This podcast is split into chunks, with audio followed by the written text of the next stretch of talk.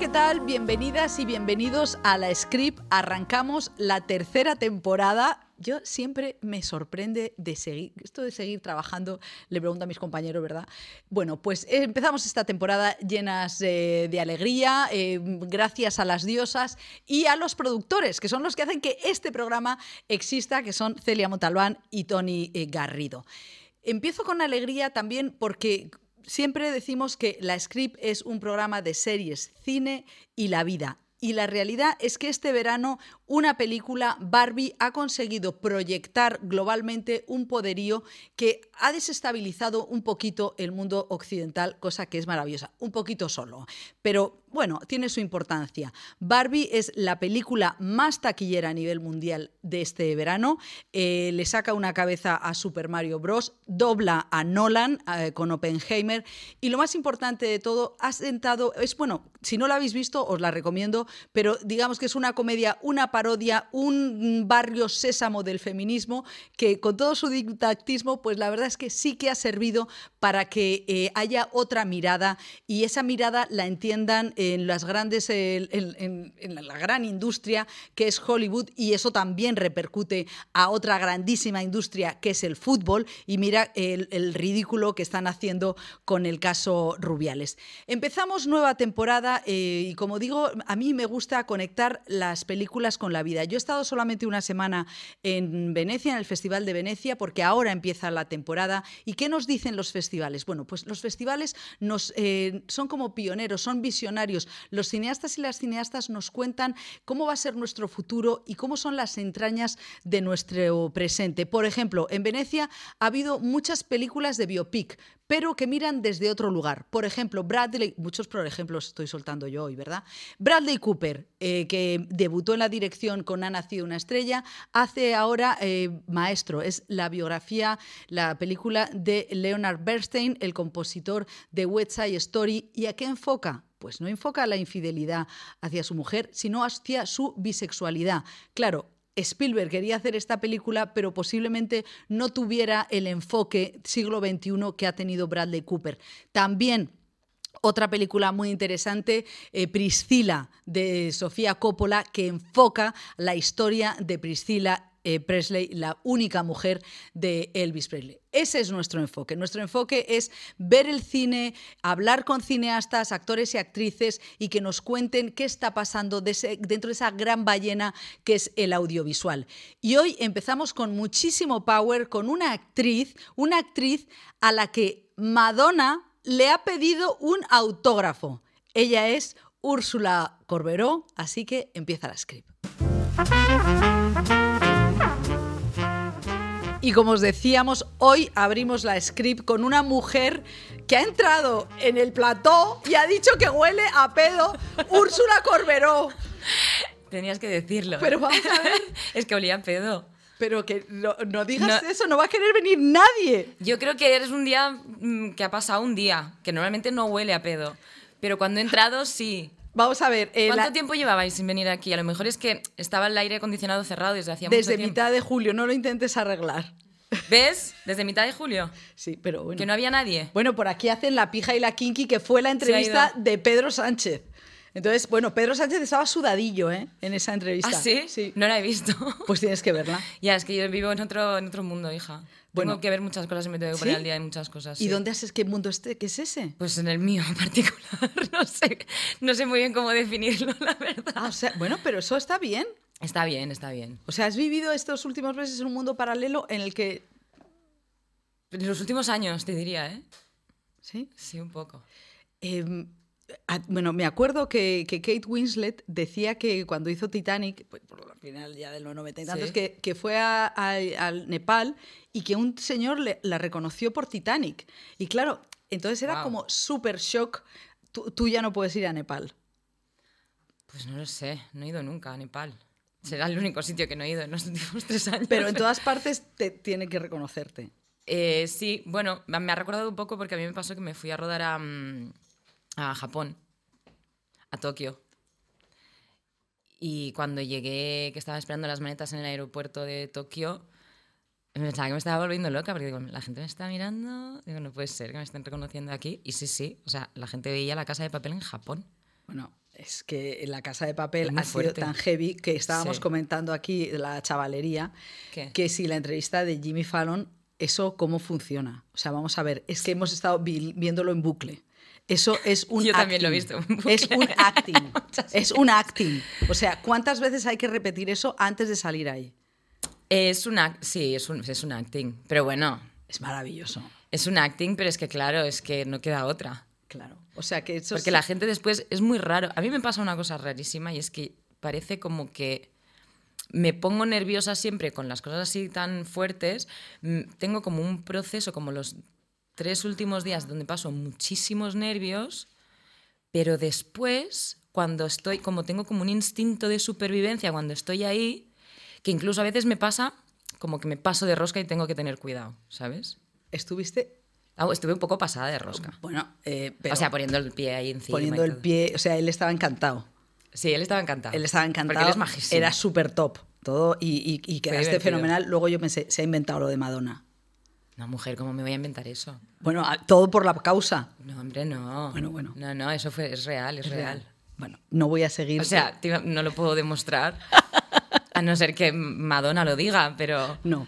Pero no, no, es real. Era tan maravilloso todo que dices, esto podría ser. que no, Está bien que también el mundo de, la, de los late nights eh, creen esa fantasía, ¿no? Esa fantasía que hace que los espectadores digan, quiero ir a verlo porque es fantástica, es un sueño. Sí. Eh, además, yo hice casting para Jimmy Fallon. ¿Cómo? Claro, es que eso es una cosa que se hace. Jimmy Fallon tiene como una persona que es como un book talent, talent book, o algo así se llama. Em, y es una persona que va haciendo entrevistas a gente que dicen que son entrevistas, pero en realidad, vamos, son casting de toda la vida. O sea, que no lo dicen como que es un casting como tal. Entonces yo tuve una conversación, antes de Jimmy Fallon, tuve una conversación por FaceTime con una mujer que me hacía preguntas y tal, no sé qué eh, como tres meses antes y después me llamaron. Es como que pasas una fase, sí, sí, muy fuerte. O sea, que es como first dates, pero con los, los Exact- celebrities. exactamente. Ostras. Ya, muy heavy. Bueno, la verdad es que Estados Unidos es un mundo extrañísimo. Eh, yo me acuerdo que Penélope, eh, Penélope Cruz, cuando al principio de estar en, en Los Ángeles, bueno, yo qué sé, eh, eh, con Vanilla Sky y tal, decía que le preguntaban cosas rarísimas los periodistas. ¿En plan? En plan que si no le daba miedo envejecer y tenía 25 años. O sea, cosas como... bueno, claro, pero es que a Penélope lo tocó como uf, otra cosa, ¿eh? Yo creo que estas cosas ya, hombre, en algo hemos avanzado. Sí, sí. Estas cosas ya, o sea, es que si te dicen eso es como, wow. Bueno, bueno. Yo sigo lidiando con el tema de la maternidad, eso desde hace muchos años, ¿no? Hay cosas como que... Pero, pero claro, sí, me, me creo, me creo que Penélope... Claro, no, sí. Penélope se, se partía de risa, o sea, venía aquí y decía, mira, qué, qué mundo tan, tan curioso, ¿no? Y también, eh, claro, había muchos actores que han dicho, "Eh, Hollywood para mí es como lo decía Russell Crowe, que era como una oficina. Vas, duermes la noche que tienes pero al día siguiente te piras. ¿A ti te pasa lo mismo? Bueno, es que a mí me ha pasado una cosa muy loca con el tema de Estados Unidos. Porque a mí a raíz de la casa de... O sea, yo como que nunca he tenido que ir a, a formar una carrera a Estados Unidos. O sea, como que yo nunca... Que eso me parece durísimo, ¿no? Hacer maletas, irme a Estados Unidos, a Los Ángeles y empezar de cero y, y castings y reuniones y... Eso no me pasó. ¿Tú has llegado Yo desde el con sofá la de mi casa... ¡Venga! Que es muy loco eso, porque es como un cambio de paradigma y que, que está pasando ahora con el tema de las nuevas plataformas, de estas plataformas, Claro. porque antes no sucedía eso, o sea, era muy difícil. Sí, es verdad. Era muy difícil que, Que Madonna te viera y te reconociera. estando ahí claro. en, en- Madrid las fiestas de las vistillas, ¿sabes? Ah, que mola, claro, eso mola total. Es que es fuerte no eso. Me, no me, per- no, claro, eh, no salgo de mi Pero barrio. eso no quita también que cuando yo empecé a trabajar en Estados Unidos, cosas raras. ¿Cómo qué? pues cosas raras como que somos culturas muy diferentes, tienen una forma de trabajar muy distinta, eh, son un poco workaholics. Y a mí, yo soy, mm, mm, me gusta mucho, mm, muy Tú Tienes la, pero la filmografía apretadita, ¿eh? tengo la, sí, pero Apretadita. también mm, le doy mucho valor a- al descanso, a comer bien, a mi vida personal, a mi familia, a mis amigos. Y ahí es otro chip, es otra, es otra cosa. Entonces, bueno, uno también tiene, tiene como que encontrar una manera de adaptarse que le haga bien a uno mismo, porque si no es muy difícil. No, no, eso es verdad, ¿no? Por eso te digo que mucha gente dice, va, lo hago y, y- y me salgo, ¿no? Claro. Eh, por ejemplo, tú estás sindicada en Estados Unidos ahora que hay el tema este de la... Sí. O sea, tú no podrías hacer eh, promoción allí de nada de esto. No. Bueno, no sé si es que no puedes, o sea... O no que quieres. Sí pue- sí, creo que sí puedes, pero que si lo haces mm, te echan de SAC. Claro. Eso es lo que yo tengo entendido. Bueno, eh, estamos promocionando El cuerpo en llamas, que es una serie, eh, bueno, es que a mí me encanta Laura Sarmiento, que es la, también la creadora también. de Intimidad, que es una mujer que, que ha cogido una bomba. O sea, el caso del- de la Guardia eh, Urbana, esa mujer esta que, ha- que, que con su novio matan a otro, que están en la cárcel, que... que- que pedazo de, de- de lío monumental en el que te has metido. Qué Y a- claro, y además con, con, eh, Rosa Peral en la cárcel. Eh, Sí. ¿Qué sensación tienes ahora? Es decir, ¿lo va a ver? No ahora que además también ha pedido que, que, se, que se pare la emisión. Sí, eh, bueno, la verdad es que esto ha sido un tema desde el principio para mí, porque cuando me llegó esto, evidentemente me cautivó el personaje. Dije, esto es una bomba, es muy difícil, porque es un- del- te diría que es el personaje más difícil que he hecho en mi vida, pero a la vez también, claro, como actriz dices, wow, este reto puede ser un aprendizaje maravilloso. Fue muy intenso, pero yo fui muy consciente desde el principio que lo que yo tenía que hacer para poder crear el personaje con la máxima libertad y el menor juicio posible hacia ella era separarme radicalmente del personaje real, Totalmente. porque si no, no podía. Si no, yo sentía que, mm, que lo iba a pasar mal yo, ¿sabes?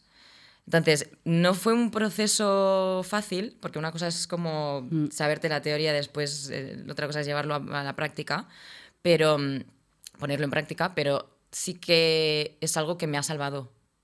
Claro. Para esta promoción también, ¿eh? Sí, porque claro, Porque, claro, es tan sí. fuerte todo. Además, también eh, Netflix ha sacado el documental Las cintas de Rosa. O sea, todo Sí. es tan, tan fuerte que hay una posibilidad de entrar en el amarillismo y en el fango. en lo eh, morboso y en la sexualización del personaje. Eh, sí, yo creo que es un proyecto delicado. Y Yo estoy intentando tratarlo con el máximo respeto posible sin meterme en camisas de once varas, que soy especialista en eso, entonces... Bueno, has entrado diciendo que huele a pedo. Pues Eh, por eso te espero digo. que esto ha sido el, el highlight de, de la entrevista. Eh, Es que yo no me sé callar nada. claro, María, no, no, pero es que vamos a ver. No, Cosa que me pienso, cosa que exteriorizo así, pa. No, pero, eh, entiendo que esta, peli- que esta serie es complicadísima. Eh, a mí me ha interesado mucho el hecho de que eh, Rosa Peral eh, fuera como doblemente eh, condenada. Por un lado, por, sus, eh, por el asesinato, que es terrible, pero luego también tiene esa condena social por, haberte, por tener tres rela- relaciones activas simultáneamente, ¿no? Y mediática, ¿no? Sí, o sea, ¿cómo...? Y, hubo otra, y hay otra condena que es el tema de la pornovenganza, que también se Exactamente, no, mucho. me refiero a eso también. Ah, a te refieres a eso, También a la pornovenganza, porque eh, un compañero superior eh, hubo una grabación Eso es- eh, eso sexual real, sí. y, y eso pasa como si no pasa, como si no tuviera ninguna importancia.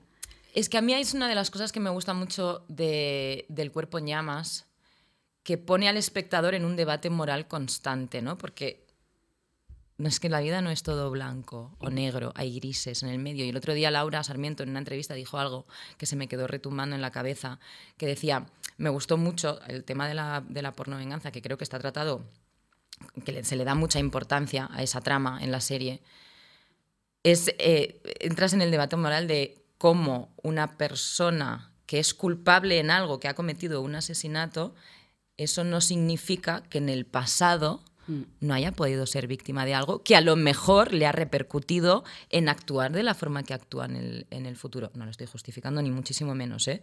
Pero bueno, creo que hay algo ahí psicológico de análisis eh, del personaje que es potente, es muy interesante. Bueno, claro, es, eh, precisamente esta serie lo que tiene es la complejidad eh, de, de acompañar a ese personaje que va transitando por, por momentos eh, durísimos.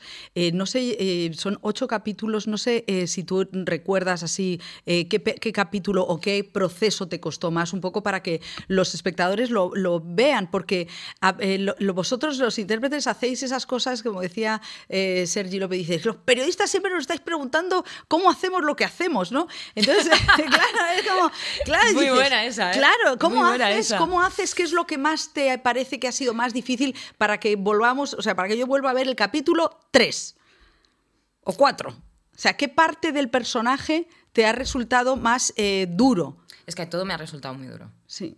O sea, desde el, desde el estar rodando todos los días durante seis meses, hubo un día, hubo un día fuerte, donde yo ya estaba muy cansada de eso de que te va comiendo, ¿sabes? O sea, como que ya no te da tiempo a prepararte ya como quieres porque ya te va comiendo las horas de descanso, las horas de rodaje, las horas de... Y me- se me empezó a tambalear todo un poco con ese control Sí. friquismo que yo tengo de querer tener las cosas agarradas, ¿sabes? O sea, además de, de- de frontalizada, tienes control friquismo. O sea, pues, mucho. Con los años más. Es normal eso. No voy a decirte que al final de encima tienes sudores y menopausia, pero sí. Básicamente es una No mierda. paran de hablarme de eso también. No pasa nada. Mira, te coges un abanico, haces así y tiras para adelante. volvamos a Eh, ese momento de en, en el seis meses de rodaje. Es el doble de una película. Es, es un montón. Es una burrada. Es un montón, es una barbaridad y aparte con ese nivel de, de intensidad del personaje. Además era un personaje que eran como seis personajes en uno. Yo ya de- yo decía, es un personaje además que está el 70% de las escenas mintiendo. Y yo empecé a entrar como en un bucle de yo tengo que interpretar que el personaje miente, tengo que mentir yo como actriz, como personaje. Es mejor, es mejor que yo como actriz tome la decisión de que en realidad al personaje le está pasando lo que dice de verdad y que me olvide de que no le está... o sea, ¿sabes? O sea, tipo, cerebral. Fatal. Y un día, que yo estaba muy cansada, tenía una escena en la guardilla, que es la habitación de mi hija, y ya todo mal, porque en una guardilla no puedes mirar el móvil. Pero yo, como estaba cansada, ya empezaba a hacer cosas que no se tenían que hacer. Iba mirando el móvil y me pegué una santa hostia en la frente con la viga, con una viga, que lo escucharon desde abajo. Tal y como me pegué así, pa, me caí para atrás, pum, y me rebotó la cabeza al suelo. Y tal y como pasó eso, yo me acuerdo. Que después me decían, pero no puede ser que hayas. O sea, solo estás pensando en esa persona. Había un chico nuevo de sonido, un pértiga, que yo solo pensaba en esa persona. Y yo decía, este hombre que llega el primer día aquí a rodar y la primera escena que le toca, de repente, señora Úrsula Corberó llega, se pega con una viga en la cabeza, se cae al suelo y me tiré una hora y media de reloj llorando. Tuvieron que parar el rodaje. pensaron que te había dado tenías un hematoma cerebral. No me salió ni un hematoma porque yo siempre digo que estoy diseñada para rodar. O sea, es una cosa increíble. Yo lloro, no se me corre el rímel, o sea, me haces un tirabuzón y me aguanta hasta mm, 24 horas si estamos rodando, eh, me pones un eyeliner y me, se me sube. Es una cosa muy extraña. Robotrix. Un poco. Ostras, muy fuerte. Pero sí, sí, ese día tuvieron que parar, evidentemente. Dijeron, bueno, vamos a cortar para comer. Y yo en plan, por favor, me quiero ir a casa, no puedo más, así. Quiero a mi papá. Pero, pero, ¿y, y seguiste? O sea, dos horas después. Sí, claro, sí, que te crees que me dijeron, sí, cariño, vete para casa, ¿no? No, no. Esto cuesta mucho dinero, cariño. Entonces, vete, tómate un par de horitas y que, claro, sí, hay que seguir. Bueno, A eh, veces estás enfermo y tienes que... no, eso es lo que me pasa. Yo estoy todo el rato viendo las series y las películas y estoy pensando, ¿qué, qué les es, qué- ¿cómo estarán? ¿Cómo estarán? ¿Cómo estarán? O sea, me parece todo que es una, una especie de locura. Que vuestro Sí. trabajo es una especie de locura. Es, que- mucha- es- es muy intenso, muy, muy, muy, muy intenso. Te tiene que gustar mucho. Y tú sigues bien. O sea, dices, yo, yo tengo con esto, tengo un, eh, una velocidad. de- de- eh, tengo fuerzas, mi, mi velocidad de crucero me da para llegar hasta la- cruzar el Atlántico. Seguir 20 años más. No en las mismas condiciones que al principio. Claro. Eso es lo bueno de ir creciendo también a nivel profesional. Como que tú sabes las cosas que son importantes para ti. Y a mí ya se me ha quitado esa cosa de la actriz que pide, ¿sabes? Sí, pido, pido. ¿Qué pides? Pues pido cosas que, que me hacen bien, ¿Cómo? Como un aguacate por la mañana. Bueno, hija, eso no es nada. Bueno, pero. O más No, cosas. quiero decir que me dicen, no, quiero un mono que para que me No, hombre, no. compañía. No, es que a mí un mono no me hace bien en un rodaje. Ya, eso también. O sea, no- Perdona, mal o sea, ejemplo. un mono, Mal ejemplo. Em, no, pero cosas, cosas. eh, eh, pues una zona de descanso que yo eh, que esté en condiciones para que yo pueda descansar, eh, un sitio, los sitios que estén acondicionados, porque siempre en los rodajes la ley de Ostras, sí, Murphy ¿eh? te toca rodar en verano con ropa de invierno, te toca rodar en invierno con el vestido de seda. Sí, eso es terrible. ¿eh? Entonces, eh, Los pues premios sí. son en invierno. Yo nunca he visto tiritar a tanta gente como en las alfombras rojas de, claro, que de es y tal. Que hay taca, taca, taca, taca, que llevan todo tipo de, de parches de calor. Eso es un horror. Es un horror.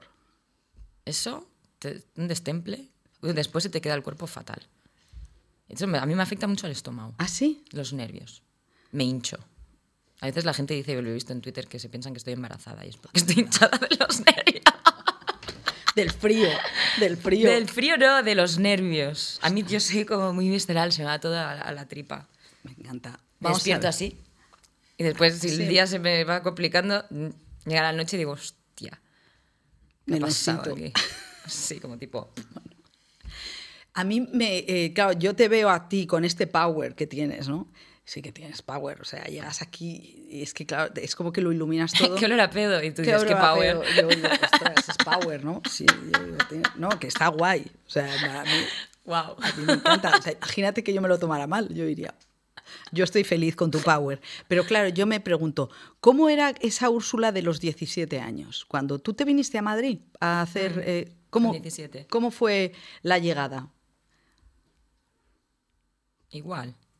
¿Igual de qué? Igual de, de- que ahora. ¿Sí? ¿De nervios? No, menos, menos nervios. No. Menos Claro, es la locura de la adolescencia. Bah, es que con 17 años. pff, si no es esto, será lo otro. Y, y- y tus padres, porque a mí me daría susto mandar a un, una adolescente. Es que yo creo que mis padres dijeron, vale, vale, sí, sí. Como dijeron, ya vuelve. En dos días vuelve. Y después fue como, que la niña no vuelve, ¿eh? Que está ahí la tía, mira. O sea que te viniste sola siendo menor. Me vine sola, enseguida cumplí 18. Yo tenía a mi tía aquí viviendo en Madrid. Me fui a casa de mi tía con mi primo. Me encanta eso. Sí, Se necesita una tía cerca. sí. Quedaba un poco lejos la casa de mi tía. Bueno, hija. Todo lo que ganaba en física química me lo gastaba en taxis. Ah, pero no había entonces recogida de, de actores. Sí, bueno, pero no después para el- mi vida normal. Ah, claro. Ah, bueno, claro, Mucho por taxi, salir. mucho taxi. Mucho taxi, me encanta. O sea, Sí. que, que el- bueno. Entonces tú, en esa época, eh, hay un, claro, tú has tenido tus dos super hits que son el, el- la- el física o química Sí. y la casa de papel. ¿Tú notabas mientras eso se estaba haciendo, igual que, que ahí estaba creciendo algo histórico? ¿En física o química? Sí. No. No. Pero la casa de papel tampoco, ¿eh? Eso es alucinante también, de las cosas que pasan detrás de las cámaras y que nosotros estamos a por uvas. Y, y también es bastante alucinante, que es una cosa que a mí me fascina mucho de, de- de nuestro trabajo, que a veces te crees que estás haciendo tipo una masterpiece ¿Eso? y después lo miras y dices, una real mierda acabo de hacer. O sea, tipo, wow. Y pasa, y pasa viceversa también, que dices, "Mm, esto no. Y de repente lo ves y dices, qué cabrones, qué bien lo han montado y lo han editado. Pero, pero a mí eso me parece aterrador. O sea, que des control sobre tu propio trabajo. Sí, claro. Esa, sí. Bueno, de ahí que haya ido creciendo mi control friquismo. Pensándome como que yo puedo controlar algo de eso, porque en realidad es una paparruchada porque no existe eso. O sea, yo que... ¿Y qué aprendiste tú en física o química? O sea, eh, que, no, que mor- era como... No, yo nunca hago preguntas morbosas, ¿eh? No, no, sea- el morbo me ha salido a mí en la cara. Claro, yo me, me estoy como diciendo, yo no he preguntado nada morboso para nada, porque no. No, no, no. No. No, tiene que ver contigo, María. Eh, jo, pues aprendí muchas cosas, claro. Aprendí a estar, bueno, a estar sola no mucho, porque tampoco es que estaba muy sola. Eh, pero aprendí, pues, a organizarme con mi vida, eh, que es mucho. Es mucho. Es un montón. Para 18 años es mucho, ¿eh? Sí, yo siempre he sido muy. como muy responsable en ese sentido. Ah, sí, o sea, ¿era responsable en el cole también? Se pensaban que sí. Hacía ver cómo. Lo hacía como para que pareciera que era responsable. O sea, era como, eh, vas a clase de, de interpretación y de música, sí, apruebas y, y no te costaba nada. Eras de esas perrillas que no les cuesta nada. sí me costaba. Ah, te costaba. Sí, porque yo en mi interior, si burgas mucho, mucho, mucho, mucho, mucho, yo creo que por eso me estoy pasando de control friquismo, porque yo sé que si me relajo, soy una vaga. No tengo punto medio. Pero vamos a ver, eh, tienes una historia, o sea, empezaste súper pronto. Tú tenías una visión, o sea, eh, tengo un sueño. ¿Tú cuándo tienes esa visión? O sea, ¿en qué momento Úrsula, mm, con la Nancy, o no sé lo que, la Bratz, en tu época qué era? ¿La Bratz? Sí, había Bratz, había, había Bar- Barbie. Barbie. Sobre todo Barbie. Bueno, luego hablaremos de Barbie. Vale. Pero eh, entonces cuéntame cómo estás tú con tus muñecas, o a lo mejor no con tus muñecas, o jugando al fútbol y dices, yo quiero ser. Es que yo no he sido mucho nunca. O sea, mi, mi juego más mm, recurrente era el, el del show. ¿Ah, sí? Sí. O sea, incluso cuando era con Barbies, por ejemplo, yo les decía a mis padres, sentaos en el sofá que ahora. wow. claro, hija. Si es que. Sentados en el sofá. Que- Siempre muy mandona, eso sí, ¿eh? Siempre mandando. Genial, oye. Cero sumis. La, a mí la sumisión no se me da nada bien. Pero siempre he tenido gracia mandando, ¿sabes? Entonces a la gente como decía, dale, venga, nos sentamos a ver qué, a ver qué nos ofrece. Y yo pues bajaba, eh, porque en mi casa tenía como dos plantas y en la planta de arriba había con un agujero que daba como a la parte de abajo, que desde arriba mirabas abajo. Entonces yo con, unos- con unas cestas bajaba O sea, las Barbies. títeres. Hacía títeres y las Barbies y yo pues hacía como pasarela, ¿sabes? Como tipo runway de Barbies y cada Barbie tenía una personalidad y yo les ponía las voces o de repente también, o sea, tipo, pues me disfrazaba y les cantaba a mis padres. Em, ¿Y tú no tienes hermanos que te dijeran, Úrsula, eh, para, que es muy Sí. de hermanos, de decirte, vete a la mierda? tengo, una, tengo una hermana que es 10 años mayor. Que, que todo lo contrario, como que me decía, más, más. Más. Sí, O sea, sí, dale, dale. Claro, porque mi hermana es como todo lo contrario en ese sentido, ¿sabes? Ella es más como, Oye, como y- más reservada, más, más para adentro.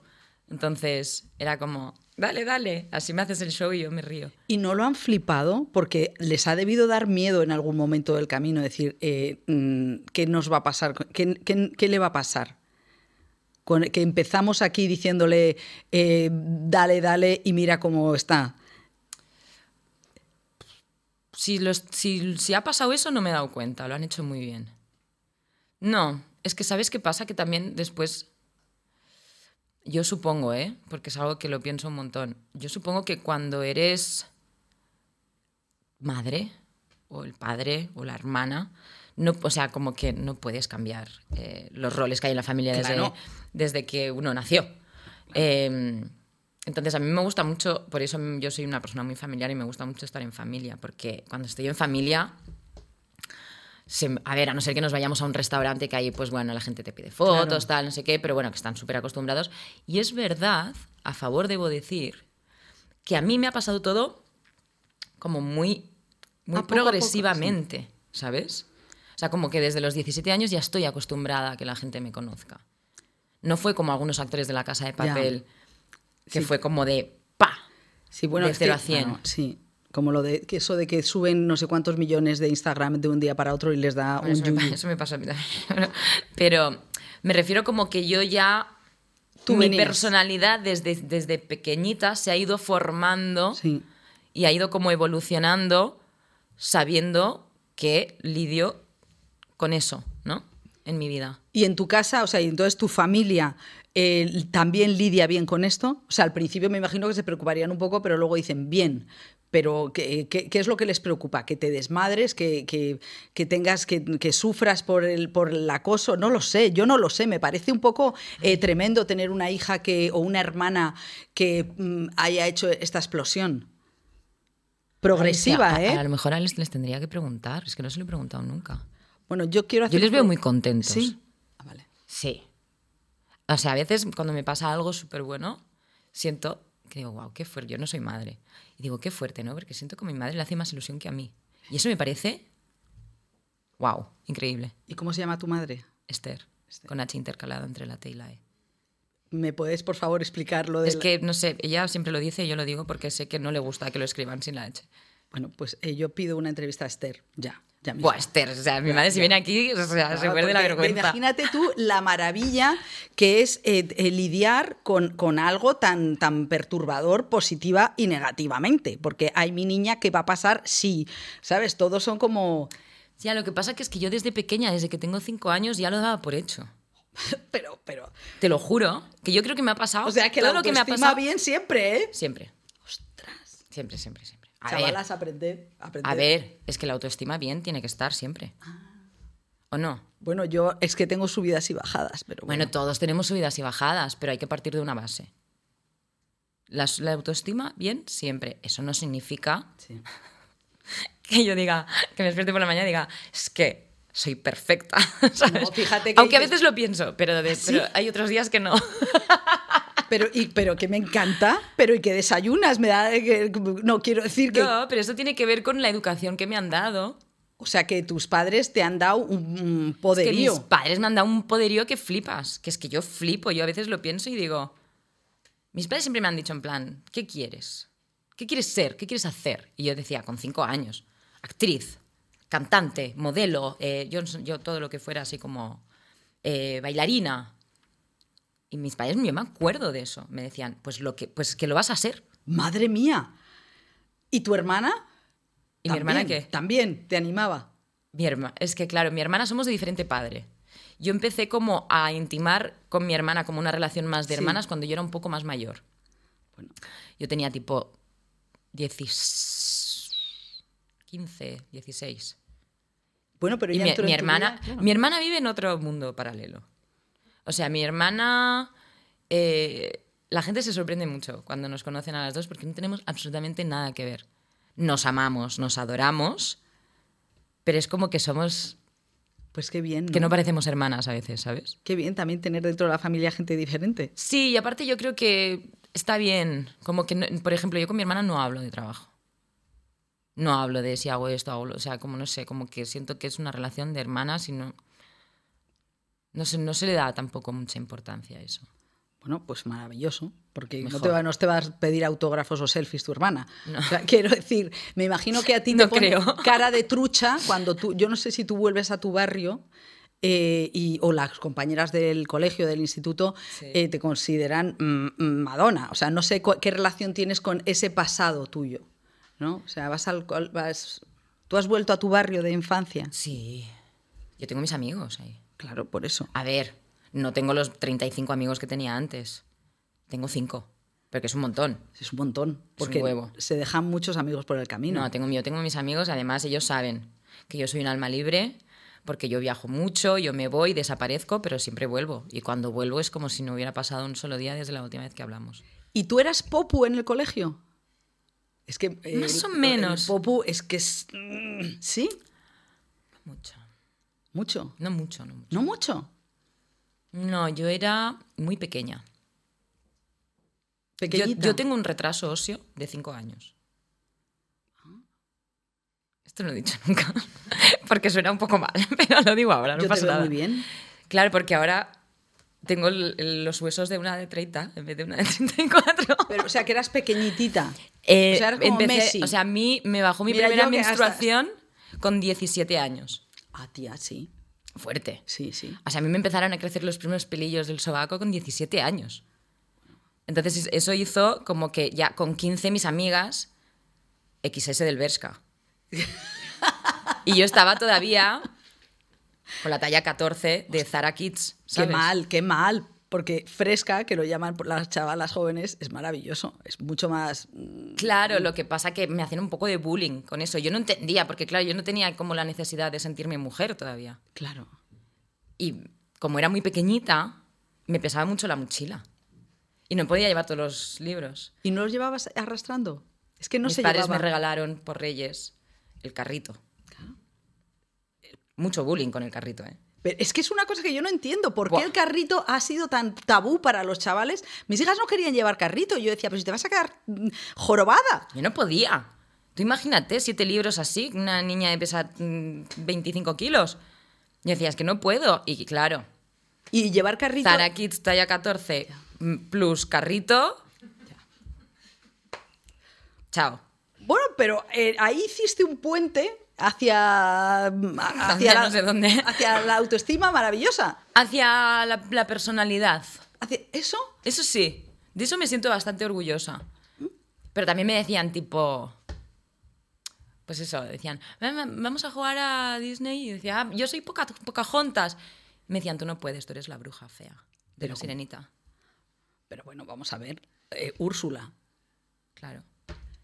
No Vamos. podía ser nadie más que Úrsula. Pero vamos a ver si Úr- Úrsula e- es, muy grandona. Úrsula es ahora, a día de hoy, digo, ojalá. Es curvy a día de hoy. O sea, Úrsula es lo más. Claro. O sea, es un personaje mm, fascinante, maravilloso, eh, magnético. Pero cuando tenía yo 12 años, yo no quería ser Úrsula, yo quería ser Pocahontas. Y, y vamos a ver, eh, conflicto con tus padres. Úrsula es un nombre como para alguien con mucho, mucho, mucha personalidad de, pe- de pe- de pequeña. ¿Por qué te llamaron Úrsula? No tengo ni idea, tampoco les he preguntado. Pero ¿a- ¿tú estabas de acuerdo con tu nombre? Ahora sí, mazo. ¿Y entonces? Antes no, porque me hacían bullying. Porque Úrsula, claro, es que daba. Úrsula, me decían Úrsula esdrújula, Úrsula brújula, no sé. Pero vamos a ver, es que tú en el Instagram tienes, no sé dónde está el, la- el perfil, actriz con nombre de bruja, pulpo y fea. La bruja digo. ¿Me lo puedes explicar? No entiendo nada. Yo, ¿No lo has entendido? No lo he entendido. Es una broma así como sin sentido. Por eso no lo Claro, has entendido. bruja, pulpo. Y ya lo de pulpo, digo, ¿pulpo? Porque es Úrsula de la Sirenita. Ya, ya, a pulpo de la sirenita. Claro, sí, sí, que pulpo por abajo, pero yo Actriz es que con no la nombre de bruja, pulpo y fea. Pero fea no, yo, yo no, la, La bruja. bruja. O sea, que ahora estás contenta. Yo no entiendo mucho el. Mira, yo. Es que yo ahora que lo, lo he analizado así me parece una mierda. Claro, yo he dicho yo flow, ¿sabes? O sea, eh, viene Úrsula Corberó, flow. Que Pero la gente me, me- me para por la calle y me dice, ay, me encanta eso que tienes. Y digo, pues lo dejo, no sé. Bueno, pues fenomenal, porque yo no pasa nada. A mí me ha encantado eh, que me lo explicaras. no. Porque no veía, claro, yo con yo la sirenita era cuando yo era madre con la sirenita Sí. de, de, chavalas. Entonces, claro, no me daba cuenta de que era un pulpo, pero a mí me parecía maravillosa. Me parecía ¿Desde mara- siempre? Claro, es que los mal, las villanas son estupendas, ¿no? Sí, lo que pasa es que de pequeña pues yo no era consciente de eso. Eh, quería ser la princesa, la, ¿sabes? Esa cosa. Vamos a ver, eh, es que el puente a la personalidad, eso es importantísimo, porque yo creo que la- lo- los intérpretes tenéis esta, esa fuerza de, de aparecer ante los demás, o sea, déjate mirar y conviértete, entonces ahí tiene que haber un clic. Entonces tú, de pequeñita, das ese clic eh, sola. Y te, te presentas en los 17 con, yendo a castings y la madre que os parió, aquí estoy yo. No, yo castings iba desde los seis. ¡Ostras! Claro. Bueno, sí, madre claro, Esther eh, se lo ocurrió mogollón. Esther, o sea, for president. Esther. Esther for president. O sea, te ha seguido llevándote a castings y todo. Sí, la pobre. Bueno, Unos castings multitudinarios. No Mucho me cogían, frío. no me cogían ¿No te cogían? No, nunca. ¿Y cómo el otro día me dijo mi madre una cosa que yo no, no- no- no sabía, que yo le decía, mamá, pero es que aunque no me cojan, a mí ya, mientras me hacen el casting, ya me graban. Mira que eres positiva. Yo decía, ya me graban, como, como, diciendo, ya está, yo me pongo ya enfrente de la cámara, yo ya he hecho mi show, ¿sabes? ¿Y tu madre le afectaba que no te cogieran? Hombre, no lo sé, supongo que al principio decía, ay, pobrecita mía. Pero volvía. Pero yo le decía, yo, pero yo no, lo- no lo sufría. ¿eh? Yo sí que no tenía, no tengo el recuerdo de sufrirlo. Pero, jo, qué buena materia prima tienes tú. ¿No? Bueno, es que si uno no confía en uno mismo, ya me dirás tú, ¿quién confía en ti? Es que si no, es muy difícil. No, no, no, que, que a mí me parece que ese, por eso me interesa mucho la vida de, del- de las actrices, de los actores, de los directores, porque me parece que hay un, hay un plus de confianza ciega eh, que, que me parece maravilloso. O sea, yo creo que se puede aprender mucho eh, para la gente normal como nosotros, que vamos por la calle siendo nosotros mismos. eh, Pero hay mucha gente que no son actores y que tienen ese tipo de personalidad también. ¿eh? Yo creo que tiene que ver con la personalidad, no tiene que ver con la profesión. Ya, pero claro, yo solamente entrevisto a gente del, del gremio, porque vale. ya vamos, o sea, decirte... Pero seguro que tienes gente a tu alrededor que tienen power, una madre, una- mi madre tiene 94 años y tiene un power que es como para Bueno. mamá, que no, que no quiere llevar andador. Pero bueno, eh, que tiene andador, pero no quiere subir Pues al dile que el andador le va a dar mucho power. Claro, le digo, pero, no, pero es que no me dejan subir al autobús. Digo, hombre, no, vete en taxi. No, porque los niños de la guerra, etcétera. Bueno, volvamos. ¿Tienes abuelas tú? Sí, dos abuelas. Ah, ¿y cómo son? Fuertísimas. ¿No ves? Si es que ser mayor no está mal, ¿eh? Es que yo tengo dos abuelas fuertísimas. Oye, la, la madre de mi madre. Wow. ¿Cómo se llama y cuántos años tiene? Se llama Nuria. Ah, Nuria. Nuri, Nuri. Y tiene 92. Igual que mi otra abuela, que también tiene 92, creo. Tienen 91 o 92. ahora no me Bueno, es que es maravilloso lo de las nonagenarias. Buah. Es un llaverito mi abuela Nuri. ¿Y qué hace? ¿Ella sale? ¿Se atreve a salir sola? Mm, Ya no. No, claro. Ya no. Ya no sale sola. Pero es, su- es yo es la mujer más feminista que conozco y la más independiente. Ah, o sea que es eh, Nuri viene, viene de, ese, de, ese, de ese lado. Power. Power, power, ¿eh? Ah, qué maravilla. Fuertísima ella. Bueno, pues ya que estamos hablando del Power, vamos a hablar un poco de Barbie, porque yo es que siento que ha puesto el mundo patas arriba. Que no la he visto, tía. No me lo digas. Ya, Ya, es lo que sabía fatal. yo, lo sabía yo, pero normal. En algún momento me tenían que preguntar a mí. Bueno, no Tengo pasa muchas nada. ganas de verla, Tienes pero que es que mm, se me ha complicado estos meses, he estado muy a full y no... No pasa nada. Lo que a mí me interesa es que nos digas cómo ha cambiado, o sea, tú cómo has visto que ha cambiado el- el- la profesión desde que has llegado tú. Ah, Tú llegaste hace 10 17, no, hace muchos más. 20... Bueno, 34 que tengo, menos 5.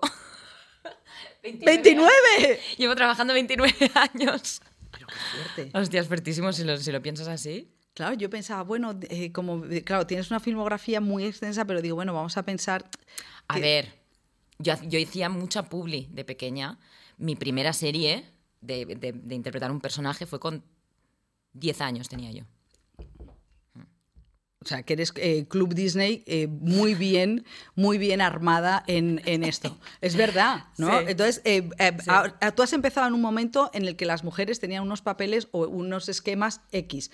Ahora, mira, mm, Laura Sarmiento está haciendo, enfocando temas que a lo mejor hace 15 años ni de broma los iba- se iban a enfocar así. Hace 15 años eh, el cuerpo en llamas hubiera sido otra cosa, mucho más machirula. Claro, Y amarillista, Claro. morbosa. exactamente. Sí. Entonces, ¿tú cómo, cómo, eh, notas, pues por ejemplo, los últimos eh, mm, 20 años, ¿no? Cuando ya eras adolescente, una adolescente guapa, eh, ¿tú cómo notabas que, que te, mm, te chirriaba un poco cómo se trataba a las mujeres? ¿Cómo veías tu mundo? ¿Cómo veías el mundo con siendo mujer? ¿Sabes qué pasa? Que a mí me ha pasado una cosa. me han pasado cosas, obvio. O sea, he vivido momentos incómodos. Yo creo que o sea, no tiene que ver con la profesión, tiene que ver con ser mujer.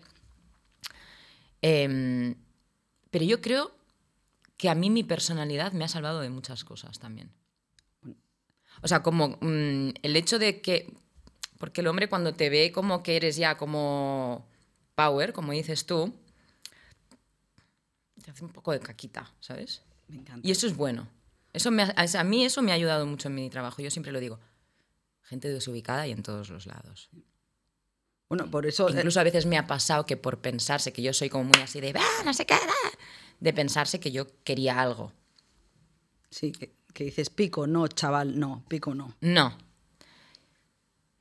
Me han pasado cosas desagradables, he sufrido, eh, todas, todas nos hemos encontrado con situaciones incómodas, todas hemos tenido que lidiar con comentarios desagradables, eh, prejuiciosos, eh, todas esas cosas. Pero yo también, claro, es que no puedo me da un poco de pena decir esto, porque siento también como que no sé si es porque el mundo ha ido a mejor en cuanto al feminismo y al, al patriarcado, o porque yo he ido ganando poder en mi profesión. Bueno, o las dos cosas. Por ejemplo, ahora hay una, hay una si- situación que me parece muy interesante y es que las eh, americanas, las mm, actrices de tu edad, eh, Ma- Margot Robbie, que tiene 34, o Emma Stone, Margot Robbie es productora de Barbie, o sea, se han pegado con Mattel para, para hacer tal.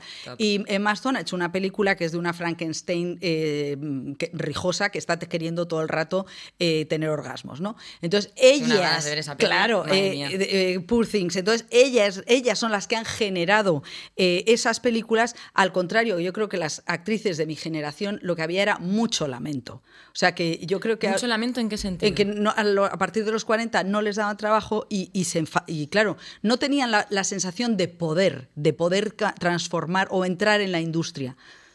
Es que el poder es complicado para la mujer, yo creo. Porque no simplemente tiene que ver con tener poder. No es que tú de repente te dan poder y de repente un día te despiertas y tienes poder. Es que el poder lo tiene que generar una- uno mismo, marcando límites. Y, y eso significa muchas veces decir que no.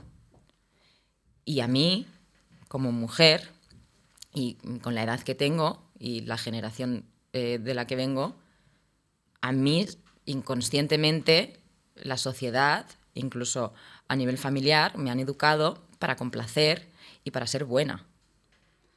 Sí, totalmente. Yo después he salido rebelde, ¿no?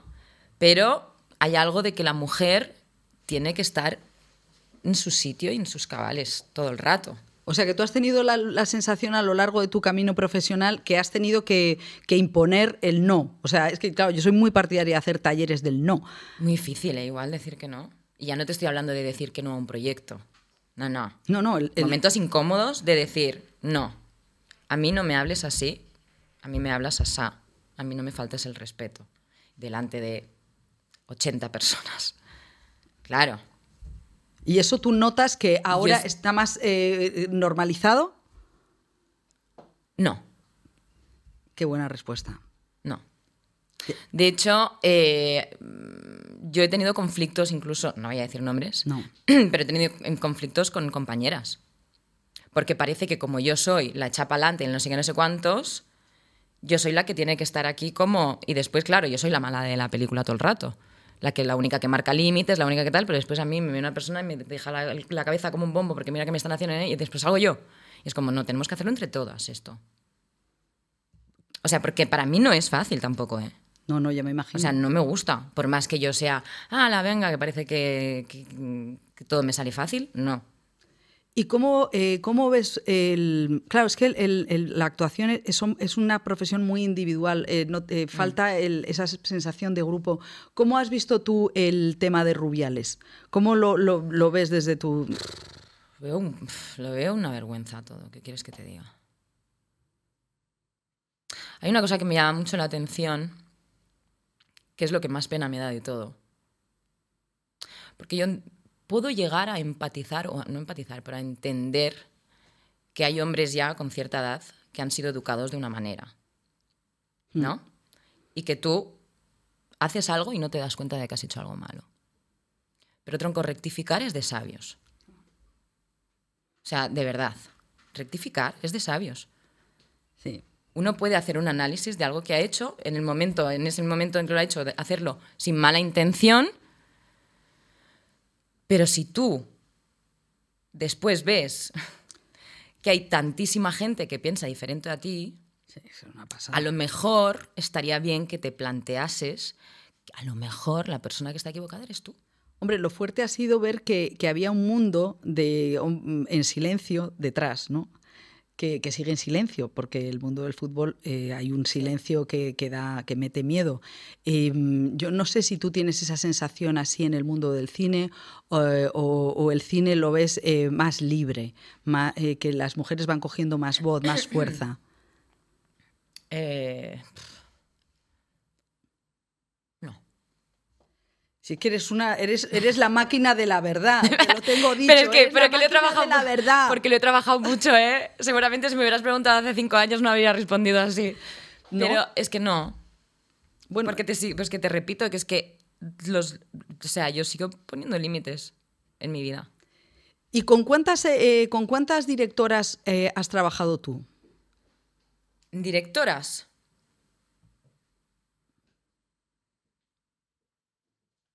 Algunas. Bueno, eh, por ejemplo, es verdad que en el cuerpo, en el, en el cuerpo en llamas, Sí. eh, Laura Mañá, Laura Mañá. Y, y además eh, eh, Sarmiento es la guionista. Sí. O sea que tú ves que eso Y va a Manuela Moreno hice como sobrina una despedida. Ah, es verdad. Trabajé con Gracia Querejeta en La República, con Belén Macías. No, o sea que tú has tenido y tú, eh, tú has notado que eso, ¿qué has notado en contacto con estas, eh, con estas directoras, con estas mujeres que crean historias? Bueno, en el caso de, de Laura Mañano, porque solamente dirige. Yo noto una, mm, una sensibilidad distinta. Noto. Eh, o sea, no estoy diciendo que los directores sean, insensi- que los directores sean No, insensibles, claro, no. pero sí que hay otro tipo de entendimiento. Porque tenemos, yo siento que entre mujeres tenemos, o sea, yo no, no incluso a veces no uso el, los- el mismo, no tengo el mismo lenguaje con un hombre que con una mujer. Tenemos códigos distintos. Sí, Y eso es así, it's a fact. totalmente. Sí, es así. Y, eh, por ejemplo, ¿a ti te interesaría eh, producir? O sea, entrar como han hecho Margot Robbie eh, y, y Emma Stone, producirte tus cosas? Sí. ponerte ahí, mm, bueno, no voy a decir lo que hace Emma Stone, que es maravilloso, pero, o sea, ¿qué tipo de película te gustaría producirte o de serie? Menuda cara de bruja, me estás poniendo cara de bruja. Es que la De bruja eres tú, puto que me estás- miedo, que me puto estás- miedo, porque es ¿Por qué? una cara de te vas a No, enterar. no, o sea, ya está. Señora, se va a enterar Es que lo digo, es que tengo una cosa entre manos, por eso, por eso me estaba riendo. Em, sí, estoy, estoy intentando, no quiero decir mucho nada porque estoy en un proceso muy verde todavía, pero estoy, pues eso, he dicho, a ver, si no te llaman para hacer lo que, es que claro, es muy difícil que a uno le llamen para hacer lo que uno quiere. Bueno, Entonces eh, digo, pues, pues, pues mejor, a lo mejor Hombre, es que Javi Calvo, yo me acuerdo que decía, eh, yo estoy ya encantado con ser director porque lo malo de ser actor es que te tienen que llamar y es una lata que Claro. te tenga que llamar. No quiero. ir. totalmente de acuerdo. ¿Y dirigir? Dirigir me encantaría. No sé si estoy preparada todavía. No he, no he- no he sentido la llamada de la dirección. Not yet. Bueno, ya hablaremos con eh, Mario Casas, eh, que, que ha tenido un arrojo, ¿eh? Ha No la he sido- visto la peli. Pues es, es estupenda, o sea, él tiene La voz. voy a ver. Voy Tiene, a ver. tiene voz totalmente y a mí me, me- me impresiona.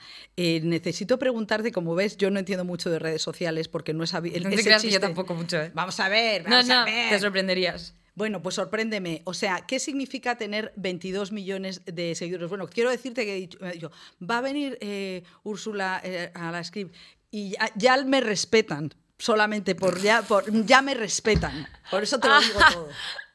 Entonces, No te creo. Claro que sí. Vamos, mis hijas. Vamos, ya te digo. ¿En serio? Claro. Vamos a ver, ¿qué significa tener 22 millones de seguidores en Instagram? Nada. Digo yo que si vendes un perfume, si te lo pones, O sea, ¿qué significa? ¿En qué sentido? O sea, significa tener un montón de seguidores. sí. y significa em, estar pues en, en el punto de mira, significa estar expuesto, significa sentir el amor de un montón de personas, a veces también el odio, significa significa una plataforma maravillosa para promocionar tu trabajo y significa que cuando te apetece puedes compartir cosas con esas personas, pero que sabes que van a ser un montón. Sí, porque eh, Miguel Herrán, que aquí nos dijo que le daban ganas de darse de baja y tal, va el tío y pone la ecografía de su bebé. Es que yo- Miguel no tiene punto medio. Claro, me- fíjate, como si fuera su madre y dice, ¡ay, Dios mío! ¡Ay, es Dios que Miguel, mío! Miguel no tiene punto medio. Claro, digo, pero, pero, macho, o sea, No tiene punto medio él. no sé, entonces, eh, ¿tú has hecho algún recorrido eh, eh, personal de tal manera que ya no te afecta, que estás bien con las redes, o sea, que lo No, vives yo, bien? Yo lo he pasado. Bueno, es que me he visto en un follón. Me he visto en un follón yo con las redes sociales. Porque de repente empecé a, a bajar mazo de seguidores. Y yo estaba mazo pendiente de eso. Y yo decía, Úrsula, por favor, o sea, a ver, un momento. O sea, he tenido que hacer como. Ya, tío, no sé. Sentía como que un día me iba a despertar y iba a tener uno, o dos, o ninguno. O sea, que eso tiene importancia, una importancia... Sí, pero es que en realidad, o sea, es lo que te decía antes de la teoría y la práctica, ¿sabes?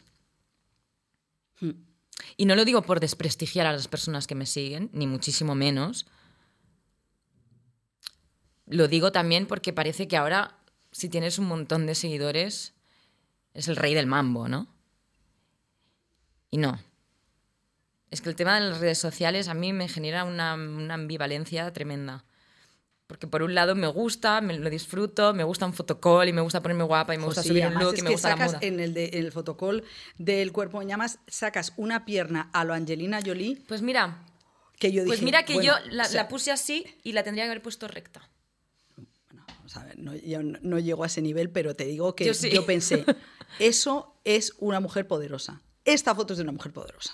Así, ¿eh? Sí, porque Bueno, pues eh, muchas gracias. o sea, en la- las mujeres españolas hemos pasado un, un parto para ponernos sandalias y ya enseñar las piernas hasta ese nivel, aunque las tengas maravillosas, es Sí. ole. Sí. Bueno, te voy- eh, tú tienes, eh, er- perteneces un poco al clan Darín, que es Sí. Mm, eh, a mí me parece Un que clan es maravilloso. Un clan maravilloso. O sea, eh, de siempre, cuando eh, las entrevistas, eh, hacen siempre el viaje de lo particular a lo general, hacen unas tesis. Eh, ¿Tú qué has aprendido del clan Darín? Lo que más, Sí. hablar. Hablan muy bien. Y mucho. ¿Y por qué hablan también los argentinos? Porque son argentinos, hija. No, pero mm, yo me voy a Argentina y no me sale así. Pero a mí se me está pegando un poco, ¿eh? ¿Ah, sí? Sí.